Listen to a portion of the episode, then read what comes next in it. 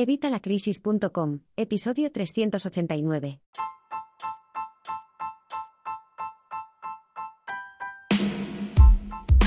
Buenos días, buenas tardes o buenas noches. Bienvenido una semana más, un día más, un miércoles más al podcast de educación financiera y finanzas personales de Evitalacrisis.com. Soy Mario, tu presentador desde el metaverso, porque para el tema de hoy no me gustaría estar en España.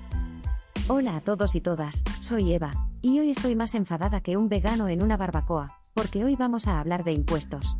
Sí, esos carnívoros invisibles que nos quitan una parte de nuestro sueldo cada mes, y que nos hacen rellenar formularios cada año. ¿Te gustaría saber cómo pagar menos impuestos y ahorrar más dinero? Pues sigue escuchando este podcast, porque te vamos a dar algunos consejos muy útiles. Pero antes, como siempre, ya sabes, evitalacrisis.com, cursos y recursos de educación financiera y finanzas personales, donde encontrarás todo lo necesario para empezar a ahorrar, aprender a invertir, poner orden en nuestra economía familiar, y mucho más. Así que no te lo pienses más y apúntate hoy mismo, por solo 12 euros al mes, y recuerda que son los únicos cursos que se pagan solos, porque si haces todo lo que te recomendamos en nuestros cursos vas a ahorrar, y vas a ganar mucho más que estos 12 euros, así que no te lo pienses más, apúntate hoy mismo en evitalacrisis.com. Así es Eva. Pero, vayamos con el tema del día, porque por si no lo sabías, el pasado 11 de abril empezó en España la campaña de la declaración de la renta o IRPF, del que el jefe nos ha hablado bastante en el blog. Los impuestos son una parte importante de nuestra economía personal y conviene conocerlos bien para saber qué pagamos, por qué lo pagamos y cómo podemos optimizar nuestra situación fiscal. Efectivamente, Mario. Porque como dijo Benjamin Franklin, en este mundo no hay nada seguro excepto la muerte y los impuestos. Antes de empezar, quiero recordarte que este podcast es solo informativo y no pretende ser un asesoramiento fiscal profesional. Si tienes dudas sobre tu situación tributaria, te recomendamos que consultes con un experto o con la agencia tributaria. Sí, sí, muy bien, Mario. Pero vamos al grano. ¿Qué podemos hacer para pagar menos impuestos? Porque yo estoy harta de que me quiten tanto dinero cada mes, y de no poder elegir a qué se dedica. ¿No hay alguna forma de evitar este atraco? Bueno Eva, eso es un poco pesimista, ¿no crees? Yo prefiero pensar que los impuestos son una forma de contribuir al bien común y al funcionamiento del Estado. Además, evitar los impuestos es ilegal y puede tener consecuencias muy graves, es lo que se llama evasión. Lo que sí podemos hacer es optimizar nuestra declaración de la renta y aprovechar las deducciones y los beneficios fiscales que existen. La diferencia entre evasión y elusión fiscal ya lo explicaste en el episodio 380, que ya estaba yo escuchándote y planeando quedarme de presentadora. Además escuché que dabas varios consejos para pagar menos impuestos legalmente, así que si algún oyente se lo ha perdido que escuche el episodio 380, lo dejaré en las notas del programa para que no se os olvide. Pero no me negarás que a nadie le gusta pagar impuestos, Mario. Y menos si son altos o injustos. Bueno, eso depende de muchos factores. Por ejemplo, del nivel de ingresos que tengas, del tipo de impuesto que se aplique o del destino que se le dé a ese dinero. Ya, ya. De cualquier forma, no hay quien se crea que todo el dinero recaudado por Hacienda va a carreteras, sanidad o educación. Pero vamos al grano. ¿Qué tipos de impuestos hay en España? ¿Cómo se clasifican? ¿Qué características tienen? ¿Qué consejos nos puedes dar para pagar menos? Madre mía, son muchas preguntas seguidas. Como dijo Jack el Destripador, vayamos por partes. Hay muchos tipos de impuestos en España, pero se pueden clasificar en tres grandes grupos, los impuestos directos, los indirectos y los impuestos especiales. Vale. ¿Y qué diferencia hay entre unos y otros? Pues la diferencia principal es que los impuestos directos se aplican sobre la propia capacidad económica del contribuyente, es decir, sobre lo que gana o tiene. Por ejemplo, el IRPF o el impuesto sobre el patrimonio. Ah, ya veo. ¿Y qué son impuestos indirectos? Los impuestos indirectos son los que se aplican sobre el consumo o la transmisión de bienes y servicios. Por ejemplo, el IVA o el impuesto sobre transmisiones patrimoniales. Ya entiendo. La cosa es que cada vez pagamos más, pero no da la sensación de que tengamos más. No es magia, son tus impuestos. Anda que no son graciosos los políticos, y se han dejado más de 7 millones de euros en hacer esa campaña publicitaria. Bueno, que me enciendo. ¿Y qué impuestos directos hay en España? Pues los principales impuestos directos en nuestro país son el impuesto sobre la renta de las personas físicas o IRPF, que es el que está ahora en campaña en España.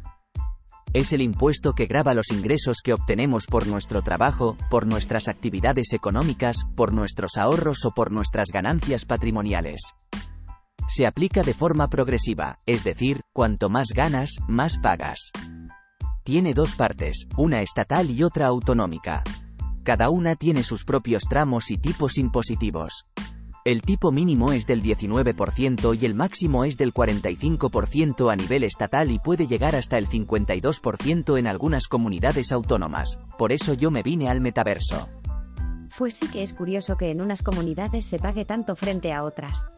Yo creo que el tema de las autonomías ya es algo del pasado, y que debería ser algo a nivel Estado, además así no tendríamos las administraciones por triplicado, que ahí se va mucho dinero para algo que no parece necesario.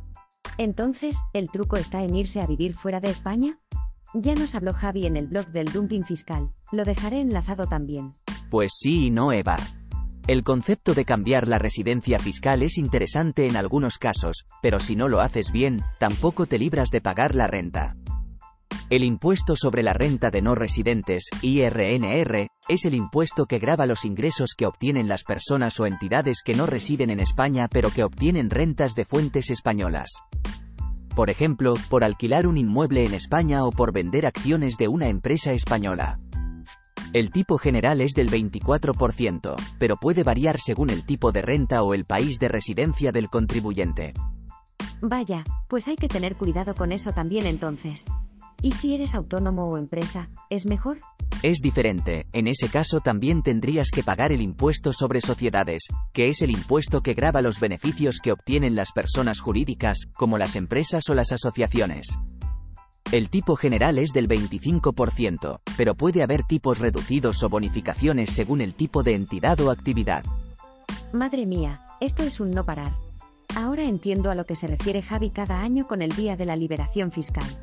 En 2023 será el 29 de julio.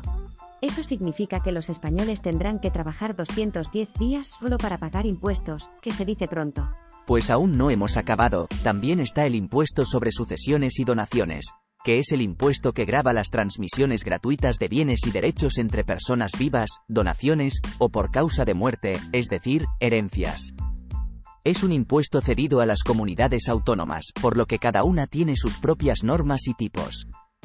Puede haber exenciones o reducciones según el grado de parentesco o el valor de los bienes.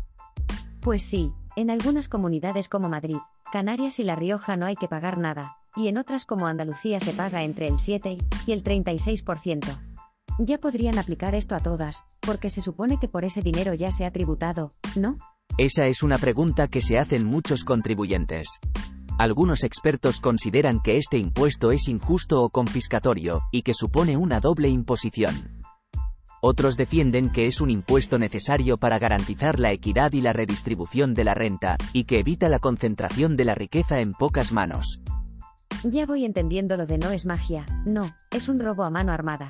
Pues aún nos queda el impuesto sobre el patrimonio, que es el impuesto que grava el valor neto de los bienes y derechos que posee una persona al finalizar el año es decir, la diferencia entre lo que tiene y lo que debe.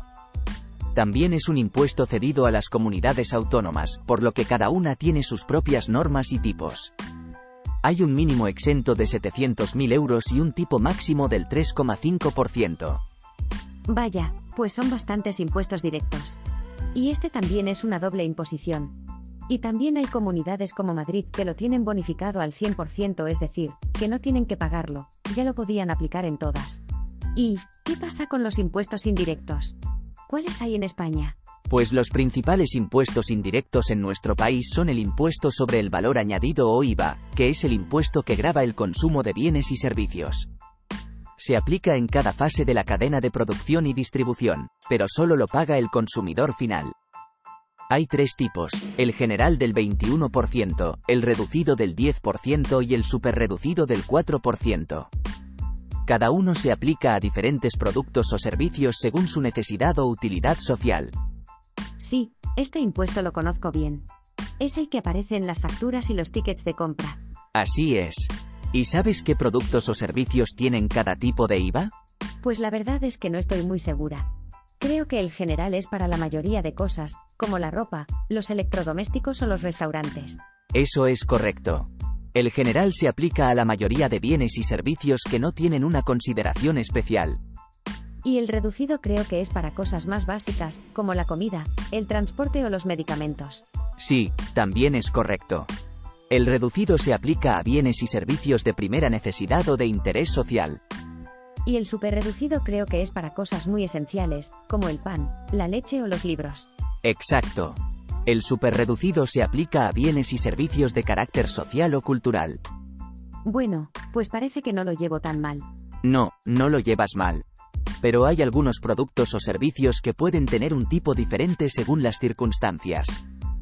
Por ejemplo, el cine tiene un IVA reducido del 10%, pero si compras palomitas o refrescos tienen un IVA general del 21%.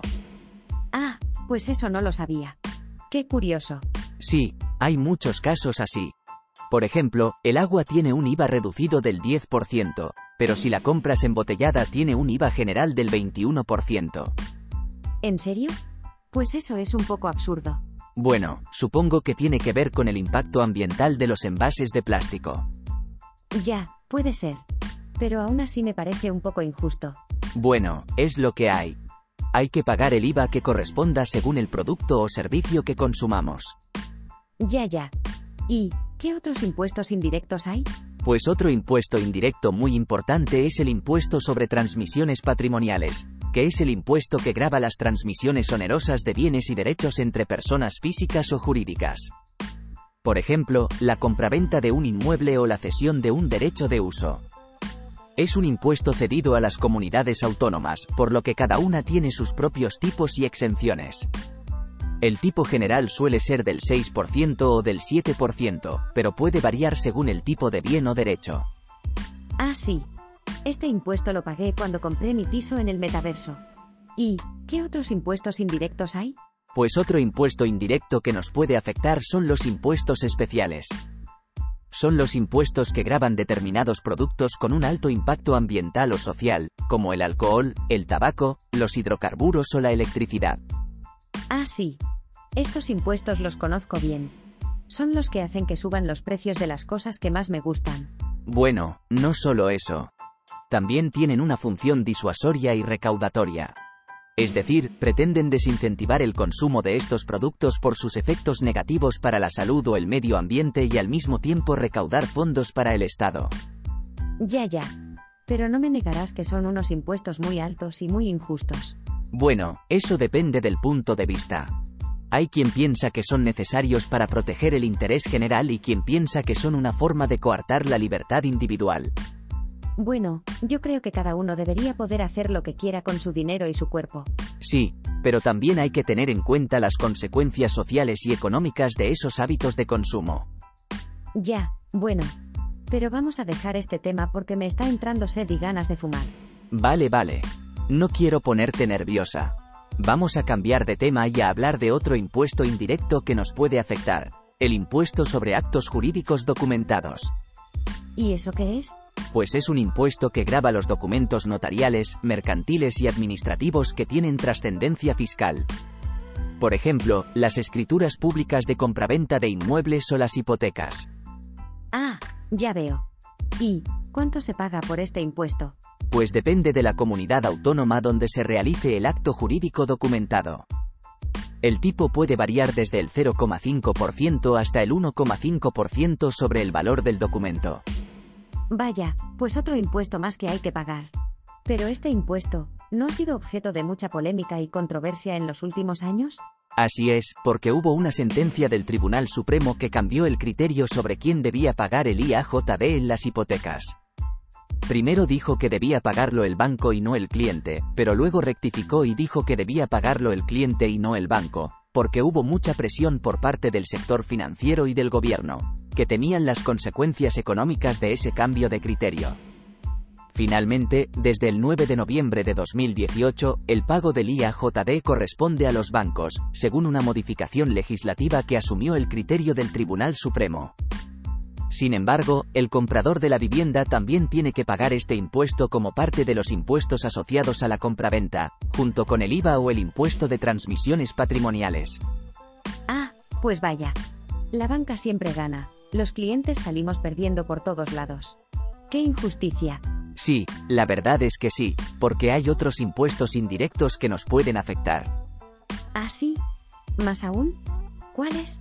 Pues por ejemplo, el impuesto sobre bienes inmuebles o IBI, que es el impuesto que grava la propiedad o posesión de un inmueble. Lo paga el propietario o el usufructuario del inmueble cada año al ayuntamiento donde esté ubicado. Ah, sí. Este impuesto también lo conozco bien. Es el que me llega cada año con la carta del ayuntamiento.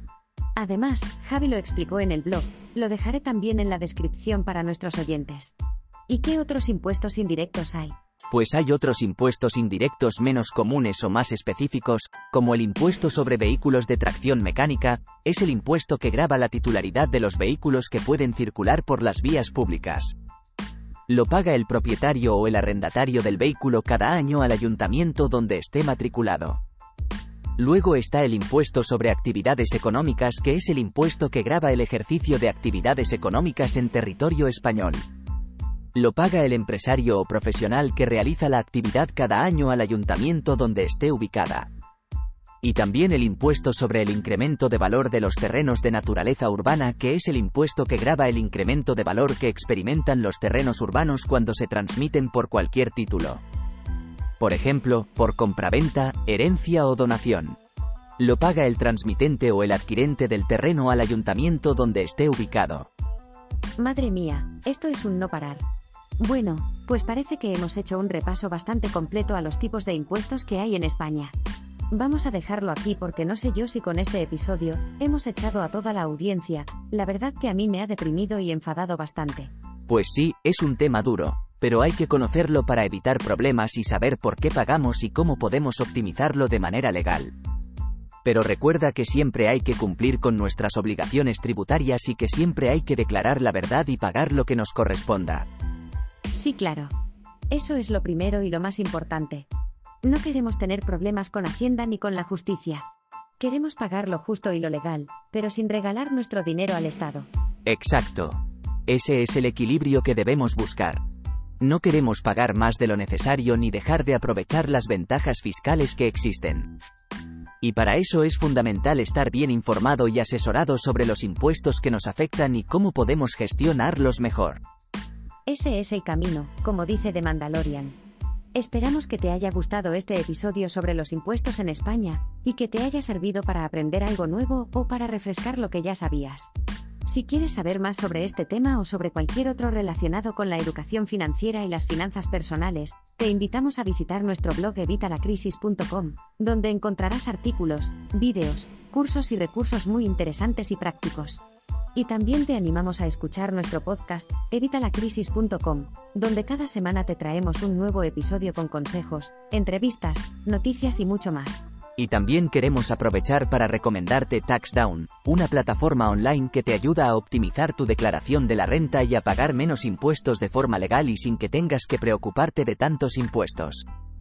Solo tienes que introducir tus datos fiscales y TaxDown se encarga de hacer todos los cálculos y de buscar las mejores opciones para ti. Además, te ofrece un servicio de asesoramiento personalizado y te garantiza la máxima devolución posible. Y lo mejor de todo es que solo pagas si te ahorras dinero. Puedes probarlos en evitalacrisis.com barra ir barra taxdown. Sí, Taxdown es una pasada.